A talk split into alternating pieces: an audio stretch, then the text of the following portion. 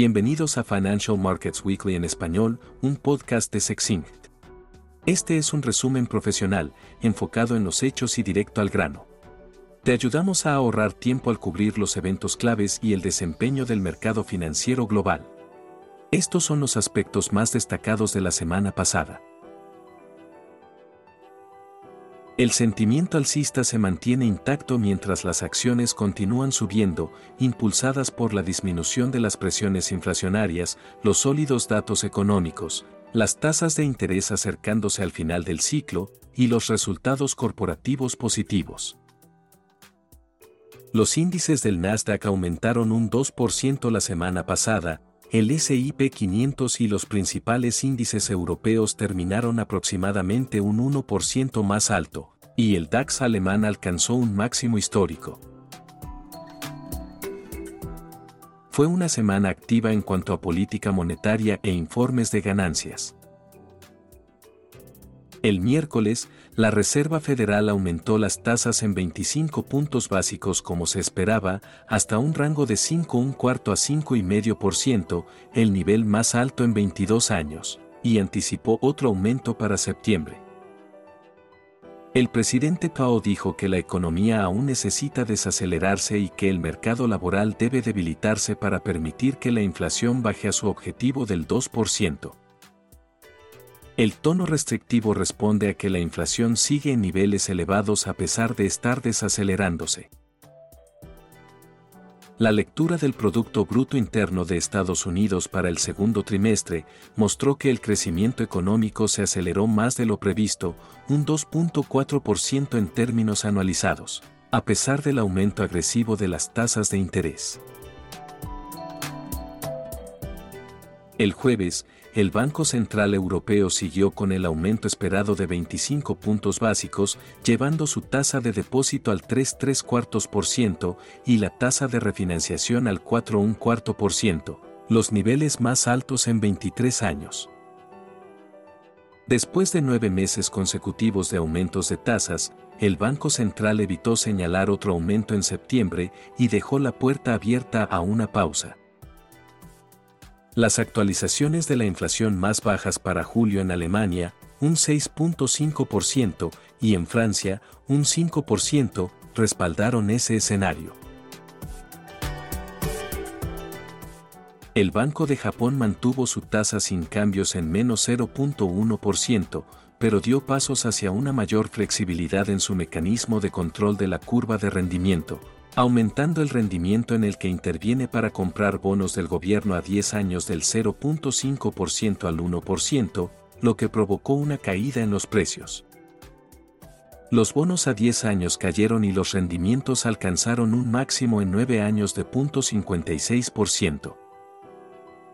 El ajuste en su política estuvo acompañado de un aumento en las proyecciones de inflación, al 2.5% para este año fiscal. No hubo movimientos significativos en los mercados de monedas la semana pasada, excepto una caída del 1% en el euro a un punto El yen ganó medio punto porcentual y se ubicó en 141.15. Volviendo a las acciones. Las grandes empresas Alphabet y Meta Platforms, las matrices de Google y Facebook, superaron las estimaciones de ingresos y ganancias al tiempo que cumplieron con las expectativas de los analistas para el próximo trimestre, lo que proporcionó una perspectiva positiva que impulsó ambas acciones un 10% más en la semana. Alphabet obtuvo 18 mil millones de dólares en ganancias trimestrales y las acciones alcanzaron un máximo de un año, mientras que Meta obtuvo casi 8 mil millones y cerró al nivel más fuerte en 18 meses. Las acciones de Meta aumentaron un 170% en 2023, después de caer un 64% el año pasado. Microsoft también superó las estimaciones de ventas y ganancias, pero no cumplió con las perspectivas, ya que pronosticó menores ventas en su división de software de Windows y Office para el próximo trimestre. Las acciones terminaron ligeramente más bajas en la semana, pero siguen un 40% más altas en lo que va del año. Otras sorpresas incluyen a Spotify, que no alcanzó las estimaciones de ingresos a pesar de superar los 550 millones de usuarios globales y perdió 302 millones de dólares durante el trimestre. Las acciones cayeron un 13%. Snap, la aplicación social que compite con Instagram, superó los resultados, pero no cumplió con las perspectivas perdió 377 millones de dólares después de recortar más de mil empleos en el último año. Las acciones cayeron un 16%. En los mercados europeos, el líder aeroespacial británico, Rolls-Royce, vio sus acciones aumentar un 24% antes de su reporte de ganancias la próxima semana. Rolls aumentó su indicación de ganancias para todo el año en un 44% y espera superar las expectativas de los analistas después de un largo proceso de reestructuración.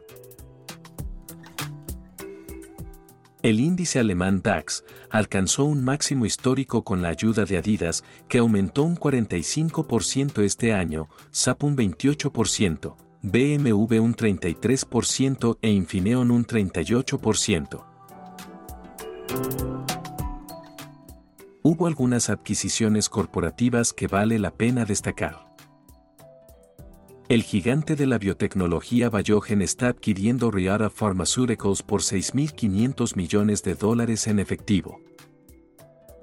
El banco regional estadounidense Bank of California se fusionará con PacWest Bancorp en un acuerdo exclusivamente de acciones por valor de 1.100 millones. El gigante francés de lujo Kering, la empresa matriz de Gucci, compró el 30% de la italiana Valentino por 1.700 millones de euros. La minera brasileña Vale vendió el 13% de su división de metales por 3.400 millones de dólares a una empresa saudita. La empresa aeroespacial francesa Thales compró la ciberseguridad Imperva a Thomas Bravo, una empresa de capital privado, por 3.600 millones de dólares. En los mercados emergentes, el punto destacado fue el repunte en las acciones chinas después de que Beijing señalara que proporcionará más estímulos para reactivar una economía en desaceleración. El Politburó se comprometió a brindar apoyo al consumo interno y ayudar al débil sector inmobiliario. A pesar de la falta de detalles, el anuncio fue suficiente para desencadenar una fuerte recuperación en las acciones y los índices de China continental y Hong Kong tuvieron su mejor semana desde noviembre, subiendo un 4.4%, reduciendo las pérdidas en lo que va del año. En el calendario de la próxima semana, tendremos la decisión del Banco Central de Australia el martes, del Banco de Inglaterra el jueves y los datos de empleo de Estados Unidos el viernes.